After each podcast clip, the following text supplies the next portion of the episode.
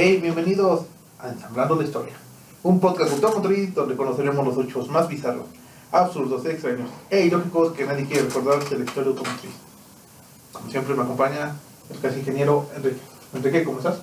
¿Dijiste casi ochos? No, casi ingeniero. No, me refiero cuando estabas dando el hito.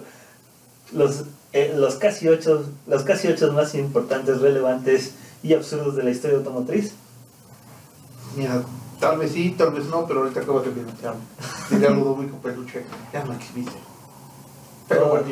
Pero bueno, nadie quiere la creo que ni sus hijos. ok, ¿de qué nos vas a hablar el día de hoy? De hecho, este es un tema. Este capítulo vamos a hacer que es un poco controversial, ya que tocaremos un par de temas, pues, que van a causar un poco de revuelo. Así que, ¿estás listo? Andrés, ¿qué tema no ha sido controversial? Ya se recibimos amenazas de la CIA, amenaza de la KGB, amenaza de muerte del gobierno iraní y amenaza de muerte de mi madre. Oh, y eso que los de México, porque no han querido mandar a nadie. Solo nos falta amenaza de muerte por el Vaticano, pero bueno, tenía un tema muy especial para ti. Ok, pero ese ya será después. Sí. Pero comencemos. En la actualidad se nos ha enseñado como sociedad que hay que hablar y hacer valer nuestra opinión. Y si bien las nuevas generaciones han hecho mal uso de esta herramienta, nunca debemos olvidar algo importante. Mi opinión es libre y hasta que mi opinión es libre hasta que atente a la opinión de los demás. Claro, sí. Sobre todo si estás en Rusia. Pregúntale a ellos cómo los tratan. Estamos en México, tenemos ciertas libertades, hay que mantenerlo así. Mm. Y dejémoslo así.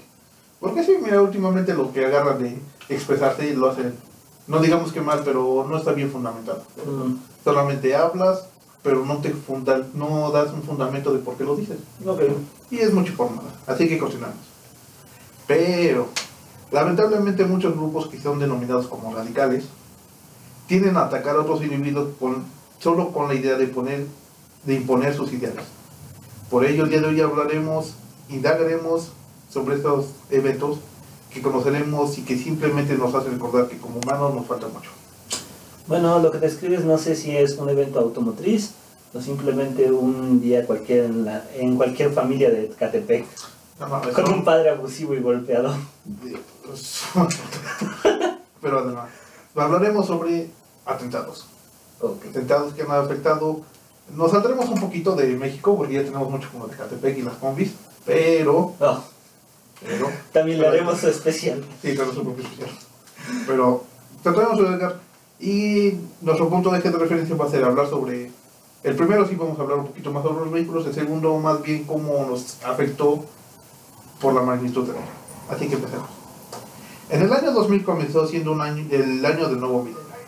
La gran oportunidad de reinventarse y vivir de una manera diferente, ya que no era como simplemente un año nuevo, sino era algo importante, era un nuevo comienzo. Acabamos de pasar el Y2K, muchas personas al final se suicidaron, otras que se intentaron suicidar descubrieron que había razones para vivir, otras que tenían razones para vivir encontraron razones para suicidarse. Pero sí. Y con el paso de los días y meses se notaron cambios en la sociedad. Lamentablemente esto no duró mucho, ya que diferencias con entre países dio origen a eventos que simplemente marcaron la normalidad. Uno de estos fue muy claro y hay que decir que fue el primer considerado atentado oculto. Y este fue el atentado de Kursk. Ok, mira, ya nos persiguía la KGB. ¿Otra vez? No, ya le cambiaron el nombre. Ah, Es como el chiste de... ¿Recuerdas de Alf? Volvió en forma de ficha. sí. ¿Te acuerdas de la KGB? Sí. volvió con otro nombre. Verás, para eso hay que ponerlo primero en contexto. Una de las mayores preocupaciones de la Unión Soviética durante la Guerra Fría fue la flota de los portaaviones estadounidenses. Los soviéticos consideraban que estas plataformas eran capaces de lanzar ataques aéreos termonucleares contra la paz y, con ca- y como cazadores de la propia flota de misiles balísticos nucleares de la Unión Soviética. No solamente atacaban, tiraban tus, tus barquitos. La Unión Soviética gastó enormes sumas de dinero en sistemas de armas destinados a seguir a los portaaviones estadounidenses en tiempos de guerra. Claro, era la guerra donde ninguno de los dos decía nada, pero estaban preparados. Básicamente la Guerra Fría. Los submarinos de clase Antey fueron esta la solución a esto. Los submarinos fueron apodados como los Oscar. Oscar 1, Oscar 2 y demás. Y esto fue por la OTAN. ¿Por qué? OTAN. No, pero ¿por qué se les llamó Oscar? De puro gusto. Ah, ok. Sí, no, muchas veces te dicen, ese va a ser el, el poderosísimo Monster Shield porque te apareció un escudo y era gigantesco. Digo, a diferencia de los rusos y los mexicanos, los mexicanos le ponemos el nombre por lo que se parece, mientras que los rusos lo hacen en honor a algún personaje. Pero eso lo veremos un poco más adelante. Ok. ¿En qué parte? Acá está. Estos submarinos eran considerados los más grandes y jamás construidos y formaban clase de los barcos de propulsión nuclear diseñados para hundir a los grandes barcos, especialmente a los portaaviones. Se quitaron de juegos y dijeron vamos a hacerlo grande y que tiene todo. Algo así como las Wunderwaffen, pero esta vez sí eran reales y eran en el agua. Mm, De hecho fue de las pocas Wunderwaffen que sí se hicieron. Ok. Porque esas, como lo comenté en capítulos anteriores, fueron ideas como que muy viajadas, pero que muchas se quedaron en calidad de veremos. Ok. Pero continuamos. El Oscar tenía una medida de aproximadamente 155 metros de escora con la manga de casi 18.2 metros y, desplaza- y desplazaban aproximadamente 16.400 toneladas en inmersión, el doble que un receptor. Ah, hoy Marino, ¿podría explicarme eso de qué diablos son las mangas y los... ¿Qué dijiste? Si, mira, si nos están escuchando, trataré de dar la mejor explicación posible, si no, pues... Pues en los show nos estaré poniendo como que imágenes más, más o menos ilustrativas donde estaré explicando. Ok. Básicamente, empecemos por parte. Los 155 metros de escora a la manga era la dimensión total del largo que tenía, de Ah, punta a punta. Y los 18.2 metros que se consideran es como que el alto que tenía. Sí, eran inmersos. ¿Y a quién metían ahí? ¿A Ed Kemper? ¿Para tripularlo? No, metió mucha gente. Mira, es lo que conté, pero sí. piensa que literalmente es un vehículo para gigantes. Sí. Y básicamente estaba separado por lo que era el frente de la sala de torpedos las y un poquito más atrás la escotilla. Era como que el frente. Imagínate una ballena, donde está la boca eran los misiles. Donde está el hoyito donde avientan el agua y las cotillas. Ah, Luego en la parte media, que es más o menos donde está el corazón de un animal, se encontraban los reactores, curiosamente. Y en la parte posterior la propulsión. Y por supuesto, como era tan grande, tenía una escotilla de emergencia en la parte posterior. claro. Y hablaré un poco más sobre esto. Estos submarinos eran sumamente grandes, eran increíbles y además de eso eran del doble de tamaño que un barco destructor. Para mantenerse al día con los portaaviones de energía nuclear estadounidense, cada submarino soviético estaba impulsado, estaba impulsado por dos reactores nucleares OK-650, que en conjunto proporcionaban 97.990 caballos de fuerza a bordo, que daban una potencia máxima de 33 nudos bajo el agua. Era mucho. Ahora ves por qué cada vez que dice alguien, por qué cada vez que alguien dice Rusia o soviético, siempre hay radiación y energía nuclear de por medio. No, será el doble. ¿Ves? Eh, esos rusos sí aplicaron la de, mira, vamos a ser el barco más grande y no le pondremos un reactor nuclear. No, Le pondremos dos le pondremos dos. Y meteremos a Homero Simpson como jefe de seguridad. Sí, eh, creo que igual el parte de aquí sí pasaron. Pero que el capítulo creo que es más antiguo, pero, pero sí, eh, puede ser. Ok, continúa. El Oscar II era de los más grandes por llevar grandes misiles. Cada submarino transportaba 24 misiles P-700 Granny, cada uno del tamaño de un avión pequeño de 11 metros de largo. Date una idea de qué tan grande es la cosa. O sea, le podías meter un... Los gringos hicieron portaaviones. Y los rusos dijeron, chinga su madre, un submarino sumergible que lleve aviones en vez que lleve torpedos en vez de aviones. Sí, pues las dimensiones de un barco pequeño. Y pesaban aproximadamente 15.400 libras. No que diga 15.400 libras, que eran algo así como 6.985 kilos cada uno. Ten en cuenta que esas cosas se supone que tienen que ser ligeras porque por la resistencia que te da el agua no pueden avanzar a mucho peso. Se, se Si son 15.400 libras, son casi la mitad en kilos, son 7.500, 7 por 2. No, eran 15.400. Ahí 15. fue error de mío. ¿15 libras? Sí. 15 libras, pero Pero te estoy hablando de que el cascarón, 8 kilos. sí, el puro cascaroncito, ahorita te voy a hablar un poquito más. Ni 8 kilos. Sí, ni 8 kilos. Pero espera, te voy a. Cada, cada uno. Eran cuatro tubos lanzatorpedos de proa de 533 milímetros y dos tubos en popa de 650. Y aquí va por qué. Los misiles tenían una velocidad máxima de 1.6 nudos y alcanzaban a, que llegaban a alcanzar 388 millas. Los querían ligeritos para que llegaran lo más lejos posible. No, como era tan grande, quería ser ligero para que llegaran más lejos. Básicamente que pueden alcanzar 624 kilómetros. Sí. Vete a la bestia. Ahora entiendes por qué eran tan pequeños, tan ligeros. No era porque, oye, es que están... No, no, no, era para que pudieran llegar a una velocidad así como, como una bala, Sí, sí, sí, pero bajo el agua. pero bajo el agua.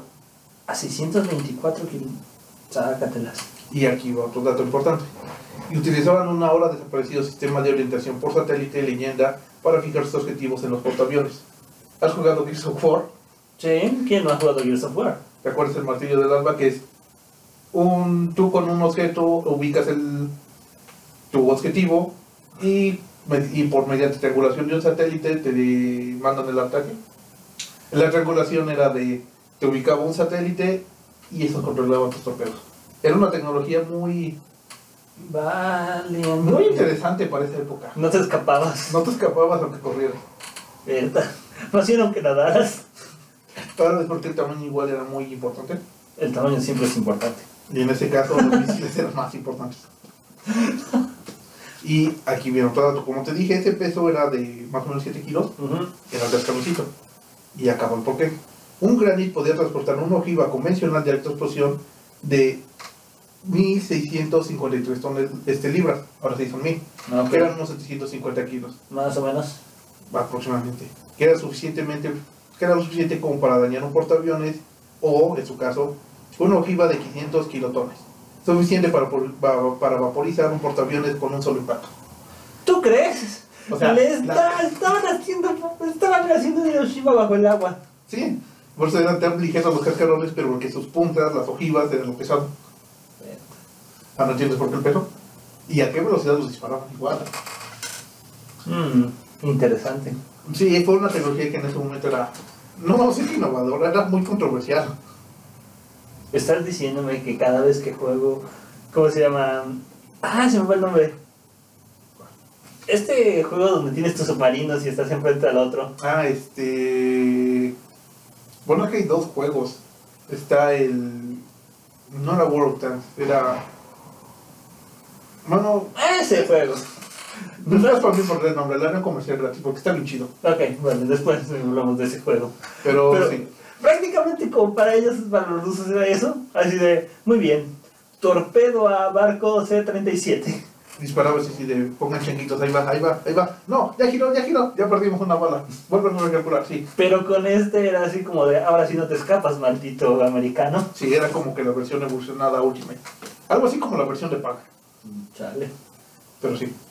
De estos vehículos solamente se construyeron tres submarinos llamados y creativamente eran el Oscar 1, 2, 3 y así. Incluyendo el controversial K-141, que fue el último y fue nombrado como Kursk. Fue el último de su clase y justamente sobre este vehículo vamos a hablar. Ah, déjame ver, ¿no se llamó Oscar? No, este fue el Kursk. Aquí es hecho un poquito por la ciudad de Kursk, por la batalla de Kursk, o por un tipo que se apellidaba Kursk. Es difícil decirlo, pero siempre le ponía nombre de ciudad o persona. A diferencia de México, que vas a un monumento y. Ah, es la lavadora. ¿Por qué? Y ves un edificio cuadrado con un círculo grandote en medio. Ah, yo vivo Es la lavadora. Sí, allá no, allá es por nombre. Ah, claro. Bueno, tampoco es como que tienen muchos nombres. No pasan de Iván, Lenin o Vladimir. Sí, lo peor es que vamos a hablar aquí como dos. todos. Ah, y Boris.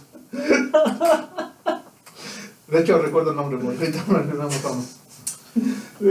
No pasan de esos nombres, tienen cinco nombres y se chingó. Bueno, aquí en México también está pues igual. La mitad de los hombres en México se llaman Juan. Esa estadística me la acabo de inventar, pero estoy segura que es cierta. ¿Estás segura que es cierto? Estoy seguro que es cierta. Mira, yo me juzgo, pero déjame. Cállate.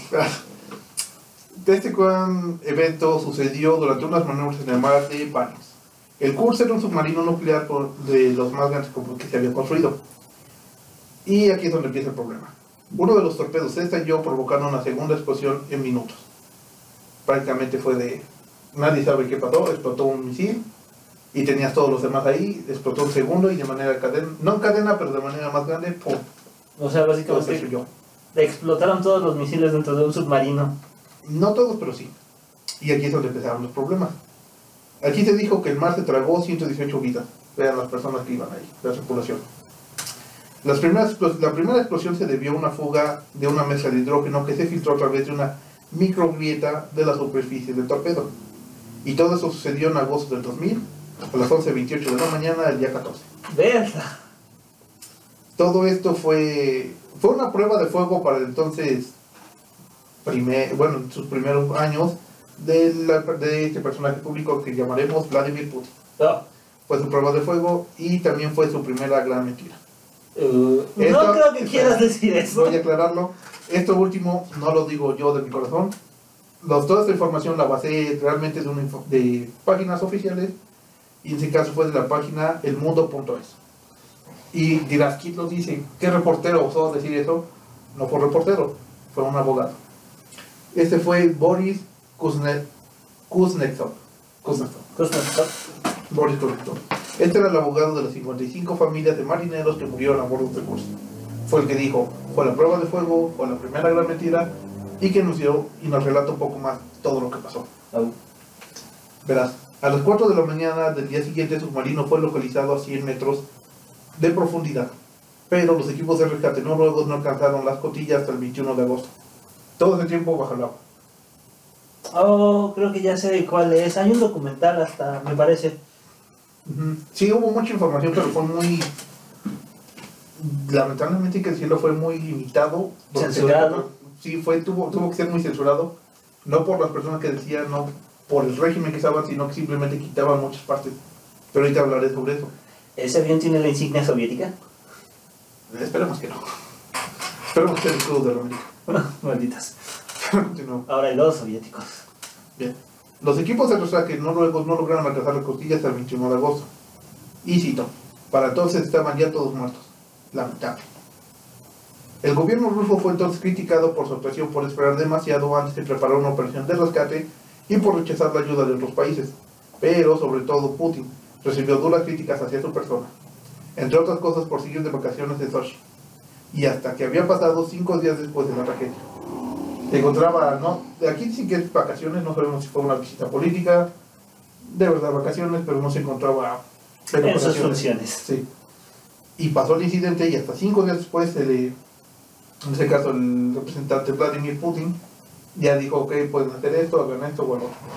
Cosa que es muy criticado porque dicen, ok, no llegó la ayuda, rechazaron apoyo, pero obviamente siempre hay alguien segundo, tercero al mando que aprueba todo eso. Por favor, es Rusia. Bueno, el vicealmirante general. Sabemos que es secretario, pero bueno. Mira, ahí todavía se, se hablan así de supremo líder o algo así. Pero continuamos. Y cito, debería haber una alarma, inme- una alarma inmediata, pero no lo hicieron hasta las 11, o 11 y media de la, de la noche. Se perdieron 12 horas muy importantes. Esto explicó Boris Kursenov cuando ya se encontraba exiliado en Estados Unidos. Sí, siguió trabajando el caso, pero tuvo que huir a Estados Unidos. Claro. No lo culpo. Aquí no, no vamos a decirle nada, pero es entendible.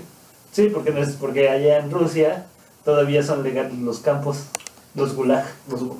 No, pero era el año 2000. Ya les habían puesto su nombre. Sí, ya habían cambiado de nombre, así como de centro, ¿cómo era? Centro de Centro de, Social. Centro de Adaptación Social. Lo que hay aquí en México se conoce como Prospera. Allá era el Centro de Adaptación Social y Entrenamiento. Bueno, era hacer eso, pero también. Y todo eso lo decía mientras estaba porque en Estados Unidos le dieron asilo político después de que el gobierno ruso le abriese una causa criminal. Ya sabes, lo casual, ¿no? Así de... mm, ¿De qué tenemos para inculparlo? Tenemos este, deserción de guerra, no era muy joven. Este, tenemos envenenamiento de la reina, no, ya no somos un régimen monárquico. Y tenemos causa criminal. Eso, que se quede. Es que así son. De acuerdo Sí. a sus propios testimonios, se trataban de acusaciones de revelar secretos del Estado y presentarlas ante un tribunal como pruebas de algunos de algunas actividades ilegales por parte de miembros del Parlamento. Así lo presentaron, así se quedó el caso, y obviamente todo esto es bloqueado porque son casos de interés este, de gobierno. Oh, maldita sea. Gracias por poner mi vida en riesgo. Otra vez. de nada. Pero Ku- Kuznetsov creyó que el objetivo de todo eso es solamente para callarlo, y no solo a él, a todo el caso, ya que poco después en la ciudad se publicó un libro llamado Se unió. el gobierno financió y pagó ese libro. Digamos que en ese libro no entendía mucho porque la verdad no sé ruso, pero ese libro solamente se sobre lo principal. De manera general, qué pasó, cuántas personas estuvieron involucradas en el accidente, o sea, los marinos, que, cuánto tiempo estuvo el problema, y obviamente no podía faltar lo que hizo el gobierno en ese momento, que fue decir, hacer una conmemoración, que el presidente viajara hasta el lugar donde fue, para algo que llamaron como tirar este, flores. Es muy común en, las, la naval rusa. Sí, sí, sí, pero, no Pero es- hasta ahí. O sea, ese llegaba al libro y así se iba a quedar. No sé por qué me imagino que es un libro de 14 páginas en ruso, donde la primera página es roja, contraportada tiene a Vladimir Putin, en contraste tiene a Lenin, siguiente página tiene a Stalin, luego anexas, agradecimientos, trae una breve descripción de lo que pasó, conclusiones y una imagen de la KGB de estamos observando. Sí. Y justamente aquí es donde empieza el problema y donde se considera que esto fue un atentado y no solo un accidente. Ok, Pero no solo se cree la hipótesis, sino que hay mucha información que dice que posiblemente fue lo que pasó. Que al Kursk lo, cho- lo chocó otro sumergible extranjero. Muy posiblemente fue enviado por la OTAN, la Organización Europea, no recuerdo bien ¿no? las siglas. OTAN sabemos que es básicamente Estados Unidos, pero su hermano gringo, su hermano europeo. Sí. Muy posiblemente fue el que lo proporcionó, por así decirlo. Lo chocó y eso causó la explosión del torpedo y la destrucción de proa.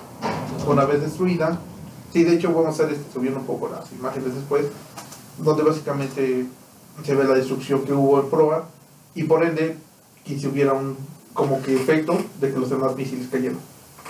Bueno, en este caso es total. Pero no tiene sentido, si es capaz de hundir un, un portaaviones, ¿cómo es que el submarino no explotó? Explotó por partes. Primero explotó un misil, pero como era tan grande, no lo destruyó totalmente. Fue hasta los segundos que fueron destruyendo y realmente no lo destruyó totalmente. Una parte se- no vamos a decir que se quedó intacta, pero tú ya estabas suficientemente acorazada como para resistir.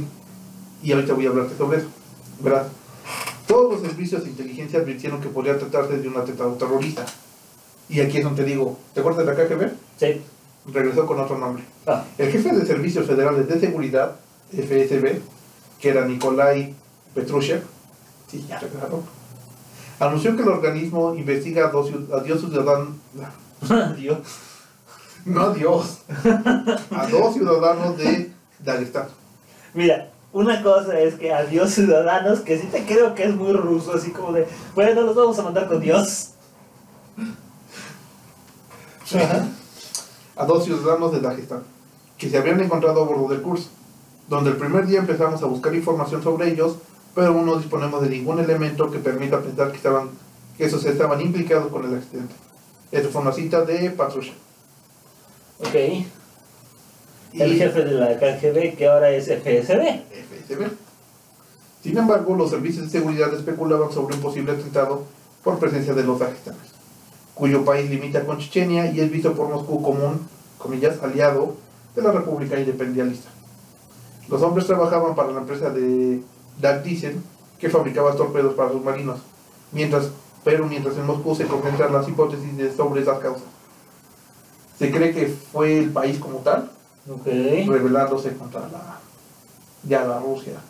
O sea, un país que tengo sometido y al que le estoy haciendo bullying, le quito los refuerzos, le quito toda fuente de suministros, me va a hacer un misil defectuoso que me va a explotar en la cara. ¿No te suena como Willy Coyote y la cada vez que compra marca Acme? Sí. Dinamita marca Acme. Sí. Misiles nucleares soviéticos marca Acme. No, eso es lo peor. De hecho, sí han encontrado más información, pero es muy censurado. Por eso te digo, es el primer atentado que están escondiendo y que lograron un buen porcentaje. Siento que nos van a poner un atentado acá. Ah, Posiblemente. Y aquí es donde entran nuestros países, ¿verdad? Noruega acusó a la Armada rusa de desinformarlos sobre el estado del curso, al punto de casi abandonar las tareas de rescate para no arriesgar sus equipos. Ok. O sea, a Rusia no le importó nada. Dijeron ya la goma. Solo quiero aclarar algo. Él fue el que lo está diciendo. Yo nada más estoy poniendo en contexto. Ok, concentra. y aquí es donde yo apoyo Noruega. Según el vocero supremo de, según el vocero del Supremo Mando de Defensa de Noruega, John Spellien, la información de la Armada durante el rescate de aquel fin de semana era tan incompleto que no podían estar seguros si las condiciones eran las adecuadas para poder enviar a sus buzos, a sus buzos y poder continuar con la operación de rescate. Prácticamente aplicaron México así de, no sabemos dónde está Paulette, pero estamos poniendo todo el esfuerzo para encontrarla. Sí. Y ese fue el caso de Corso, donde toda la demás información se ocultó. No hay ciencia cierta. Los restos, de hecho, solamente hay fotos de cómo está destruido, pero realmente no hay este, evidencia de que hay lo algo golpeado. Los cuerpos que se encontraron, porque sí se encontraron en una parte, Sí. digo, una parte se mantuvo a salvo, se quedaron sin aire, murieron por sofocación. Sí, de hecho te digo, hay un documental que pasó que vi hace como 20 años, 15 años, 15 o 20 años en Discovery, donde precisamente estaban hablando de cómo es que ese submarino se hundió, e inclusive los buzos noruegos, me parece, Sí, hicieron una técnica donde tenían que, donde tenían que, primero aventaban leche alrededor de la escotilla para saber si burbujeaba. Y entonces con eso, si burbujeaba, significa que todavía había aire dentro de la cámara y posibilidades de encontrarlos con vida. Y como al parecer no dio efecto esto, los buzos dijeron están muertos. Y cuando bajaron a recuperar los cuerpos, se encontraron escritos y diarios de los, ¿cómo se llaman? De los tripulantes, con notas de hasta 20 días después de que bajaron los, los ¿cómo se llaman? Los buzos. Sí, es que hay mucha desinformación por esa parte, porque si hay fotos, de hecho voy a subir una de uno de las hojas del diario, Sí, donde ahí están haciendo, firmando que se encuentran ahí, que escuchan ruido, pero no pueden no responder. pueden responder. Porque digo, era un vehículo tan, pero tan grande, que aunque revisaban buena parte, otras zonas lo hacían, mira, se ve ya dañado, ya seguramente no hay nada. Ajá, era más peligroso. Era muchísimo más. Y había, como te digo, había objetos todavía radiactivos y era agua. Y lo último que quieres es que te explote una bomba en el mar. Una bomba nuclear en el mar. Pero ese fue el caso de Corto, uno de los más controversiales y digamos que curiosos casos. Ok. Y generalmente hacemos los capítulos del agrego que son como tres temas. El siguiente iba a ser el caso del 12 de septiembre, pero tanto quiero una visa como que hay mucha información que dije, ok, le haré un programa especial porque sí, hay mucha, muchísima. Así que ese lo podemos poner y hablar sobre un caso que lo particular, por alguna razón, y lo claro desde el vamos, no sé por qué, no tengo familiares en Rusia, que diga en España, porque sí, vamos a hablar sobre el caso de España, pero me da mucha empatía por alguna razón. No hay una justificación, simplemente lo escucho y hasta me hace sentir mal. Pero es un caso muy curioso, que hay mucha documentación sobre el mismo, pero al final de cuentas fue, fue un caso muy grave, pero ¿cómo se llama? El caso anterior que hablamos, el ruso, fue un caso muy dudoso y que estuvo lleno de, de información muy encubierta. Pero otro gran caso que cambió totalmente el consciente colectivo de toda una nación y además la forma de ver el extremismo religioso. Aquí es donde entra la religión y donde vamos a estar partiendo para muchísimos casos más. El- los atentados del, del 11 de marzo de 2004 en España fueron conocidos como eh, los numéricos del 11M. Fue una serie de ataques terroristas en cuatro trenes de red de las cercanías de Madrid, llevados a cabo por la cédula terrorista de tipo yihadista, que se confirmó que al final fue Al Qaeda. No tanto se confirmó, ellos dijeron fuimos nosotros. Pero eso ahorita voy a mencionarlo. Tal como reveló una posterior investigación policíaca y sentenció en, en una audiencia nacional y retiró ante un tribunal superior, que fueron una cédula yihadista. En este caso fallecieron 193 personas y alrededor de 2.000 resultaron heridas. Y todo comienza así. Entre las 7.36 y 7.40 de la mañana, 4 minutos Berta. del 11 de marzo del 2004, Pensé que ibas a decir 11 de septiembre. no, de marzo, este te digo, tronazo especial y hay partes que quiero quitar y agregar. Sí, bueno, a mí ya no me importa que me busquen los gringos. No, me preocupa la KGB. Eso sí te encuentra porque te encuentra. Mira, yo quiero ir a Estados Unidos y comprarme una buena compu y pasar por Disneylandia, por esto ya estoy peleando una visa. Eh, Pero eso se arreglará después. Se produjeron 10 explosiones casi simultáneas en cuatro trenes de Madrid. Más tarde, y tras un intento de desactivación, la policía detonó de forma controlada dos artefactos que no habían estallado. Tras ello desactivaron un tercero que les permitiría poder investigar sobre quién había sido el responsable, debido al contenido que tenía, que también voy a mencionarlo. Los atentados, se produjeron tres días antes de las elecciones generales del 2004. Fue en un momento crítico antes de elecciones. ¿Verdad? Los princip- y aquí es algo que, bueno, ya. los dos principales partidos políticos españoles, que era el Partido Popular, o PP, y el Partido Socialista Obrero Español, PSOE, se acusaban mutuamente de ocultar o distorsionar información relativa de los atentados por acciones electorales, una de las causas por las cuales surgieron las teorías de conspiración del 11M. Ok. Y verás, voy a hablar primero de me vamos a desviar un poquito tema, porque es algo muy importante que hay que recordar. Está bien que pase algo malo y que tú des tu opinión. Está bien que quieras buscar responsables. Pero a veces hay que primero ayudar en vez de acusar. Y vas a ver por qué. En el primer momento el gobierno del Partido Popular y algunos medios de comunicación españoles atribuyeron la autoría a ETA, que era el Euskadita Azca- Azcatasuma, una organización terrorista nacionalista vasca de España. Ok. Incluso ese mismo día, el 11, faltando tres días para las elecciones, en el seno del gobierno se hicieron las siguientes valoraciones. Si fue el ETA, pararemos, estoy hablando del PP. Pero si fue el, isla- el islamista, gana el PSOE. Sí, ambos partidos dijeron, mira, si fueron los ETA, nosotros ganamos. Pero si fueron los otros y los islámicos, ellos ganan. No les importaba nada, solo decían, oye, se acercan las elecciones, pero velo como campaña, velo como publicidad. Si fueron estos, ganamos. Si fueron ellos, ya perdimos. Así. Para ellos se volvieron rostros un minuto y no veían personas, veían números. A ver, déjame ver si entendí. O sea, que un partido apostaba con unos terroristas y el otro partido apostaba por otros terroristas para Sí. ver quién tenía la culpa. Sí. Y los dos. Güey, diría que eso pasó en México, pero no estoy seguro. No, no, en México tú dices respeto un poquito o eso ya. Ni aquí nos pasamos tanto de verga. Y eso que ya es mucho decir.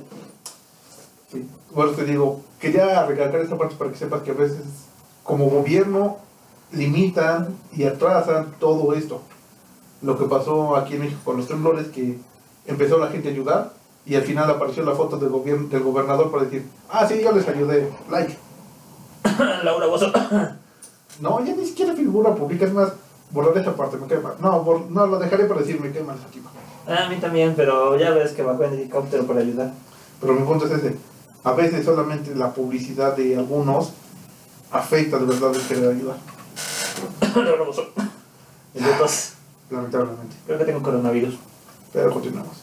Las explosiones fueron provocadas por mochilas cargadas con goma 2 eco, Uh, que son usualmente este, usados en carteras. Todas las explosiones tuvieron lugar entre las 7.36 y 7.40 en las líneas férreas de la estación de Alcalá de Henares y la estación Atocha. Hay que recargar. Ese tipo de explosivos son un líquido blanco. Ya son como que más...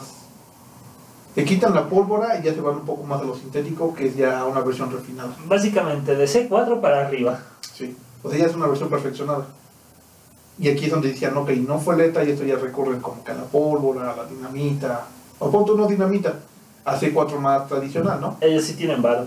Eso sí tenían dinero y sí tenían ingenieros que supieran cómo producirlo. Sí. De lo contrario van a tener otro Willy y el coyote. Sí. Y aquí va a ser un poquito alargado porque voy a mencionar los cuatro trenes que fueron atacados, como cuál era, como que no acuerdo, y una pequeña cita de alguien de ahí. Ok. El primero fue el tren número 21431 de 6 vagones, salió a las 7.1 de la mañana de la estación de Alcalá de Henares, con destino a la estación Alcobedo, San Sebastián de los Reyes. Y cito, miré hacia atrás y era como estar en la guerra. La gente estaba tirada en el suelo, había mucho humo, vi un hombre que tenía la pierna atravesada de lado a lado con un tubo metálico. Todo el mundo tenía mucha sangre y a muchos de los que estaban tirados en el suelo les faltaban partes del cuerpo, manos, pies, etc. Esto lo dijo Francisco, de 21 años, que estaba en la estación Atocha, cuando vio que el tren tenía, que tenía enfrente se estaba abriendo por el medio. El número 17305. 17.305. Enséñale a los niños a leer, por favor. 17305. De 6 vagones. Salió a las 7.4 de la estación Alcalá de Henares con destino a la estación Chamartín. Y cito. Miré hacia atrás y vi cómo estaban en guerra. No, espera, ese ya lo vi. Aquí está. No, espera, espera, no, no. De ese no había cita, ya me acordé, creo que lo pasé de más. Porque había dos que no tenían cita. Ok. El tercero fue el tren número 21.435 de 6 vagones de doble altura. Salió a las 7.10 de la mañana de la estación de Alcalá de Henares con destino a la estación de Alcobedo San Sebastián de los Reyes. Ok. Y el último, el tren número 21.713 de 6 vagones salió a las 7.14 de la estación Alcalá de Henares con destino a la estación del Príncipe Pío. Este, digamos que era el último, y la última cita dice más o menos así. Sentimos un golpe muy fuerte y las luces se apagaron. Quiero que recuerdes. La gente no sabía lo que estaba pasando y posteriormente conseguimos abrir las puertas del vagón. El pánico se adueñó de la gente que estaba en el vagón y, y tras varios minutos conseguimos abrir las puertas y salir. El convoy que estaba detrás de nosotros estaba lleno de cadáveres y la gente herida. Al igual que las vías del tren. Había cuerpos calcinados en, el en los propios asientos del tren. Eso lo dijo Antón Villasca, era uno de los viajeros del tren de Santa Eugenia. Básicamente, en algunos les tocó que la explosión fue justo donde estaban. En el caso de él fue en un vagón, no precisamente donde era la bomba. Un vagón continuo. Sí. Y todo esto ocurrió en cuatro minutos. ¿Verdad? Es un momento muy crítico, porque sea cuatro minutos. Es más, lo que dura, es más que lo que duras tú con tu novio. No, peor. Cuando te quedas dormido, solo dices un minuto y pasan 20 o lo que quieras. Así de rápido se les pasó el tiempo a esa persona. Rápido no creo. Mira, fue cruel, fue, hermoso. Pero sí. Y aquí continuamos con esta información. En la tarde del 13 de marzo, la llama, una llamada efectuada a la televisión regional de Telemadrid permitió localizar una pa- un- en una papelera junto a una mezquita de la M30 un video de Al-Qaeda donde se declaraba culpable del atentado. Un hombre con acento marroquí que afirmó ser Abu Buhar de Afghani y se autodenominó portavoz militar de Al-Qaeda en Europa, reivindicaba su autoría. Ellos dijeron, fuimos nosotros. Mira, no dijeron, chequen el material, es material de calidad, fuimos nosotros. Porque de veras. O sea, ya se estaban declarando culpables y dijeron nosotros fuimos, me la pelan. Hasta cierto punto, sí, porque te digo, se estaban echando a los ojos a Leta, Sí. que fue muy controversial, te digo, o sea, decían, mira, sí, fueron estos, ganamos, fueron. Pero el que era así fue el que dijo, mira, fuimos nosotros, tenemos nuestras demandas, cállense ustedes. Básicamente fue. Pero regresando un poquito, el 11 de marzo se, suce- se sucedieron concentraciones silenciosas en rechazo por el atentado de las universidades y algunos colegios e instituciones españoles. En toda España tuvieron lugar manifestaciones espontáneas en cuanto se dio a conocer la noticia del atentado, sin esperar la, la- manifestación convocada por el gobierno para el día siguiente. O sea, la gente nació por ir, quejar, Ok. pero obviamente siguen ayudando.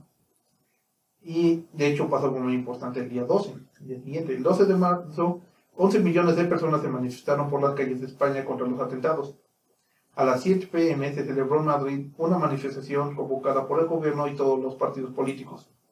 Dijeron, no me importa qué color seas, vamos a protestar. Ok. 2.3 millones de personas se manifestaron bajo la lluvia intensa entre la plaza de Colón y Antorcha. Y dato curioso, el príncipe Felipe y las infantes Elena y Cristina de Borbón se unieron a las manifestaciones, siendo la primera vez en la historia que un miembro de la familia real española los- lo hizo. Ok, sí estuvo muy crítico. Y no solo eso, el cardenal Rouco Valera, arzobispo de Madrid, también se manifestó por primera vez. El entonces presidente del gobierno, José María Aznar, acusó a a la manif- acudió a la manifestación y fue recibido con gritos de ¿quién ha sido? Porque te digo, eso fue el 12, Ujú. digo presente, todos preguntaban quién fue, quién ha sido.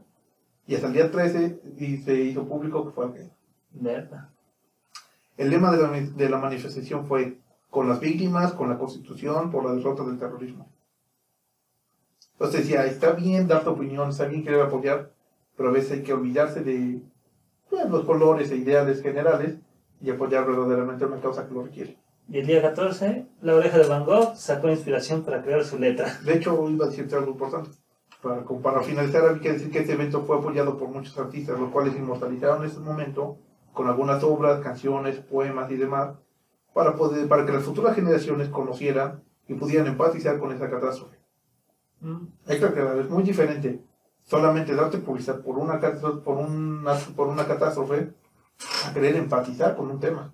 Muy punto. Es algo que hay que remarcar. Últimamente hay muchas personas que pasa algo malo y se toman la foto que, ah, estoy ayudando. Oh, es que yo voy a hacer esto. Mira México, es, somos el vivo ejemplo de eso. Y es muy diferente querer hacer algo para empatizar, para que te dé conscientemente qué está pasando, a querer solamente pasar para algo. Ok. Solo hay que recordar eso. Y, y voy a dar algunos temas. En la literatura se, se escribieron algunas obras, libros y demás.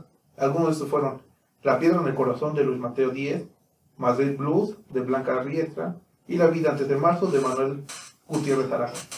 Algunos, algunos textos que escribieron. En el teatro la obra Ana el 11 de marzo fue hecha por Paloma Pedrero. La obra trata sobre distintas mujeres que era la madre, la esposa y la amante de un pasajero de los trenes el día del atentado, que van entretejiendo su relato. Ok.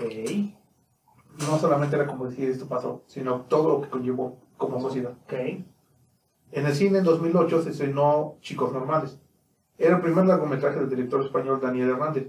Se presentó en la sección de Zapatelli del Festival de San Sebastián y fue rodada en árabe con tono documental.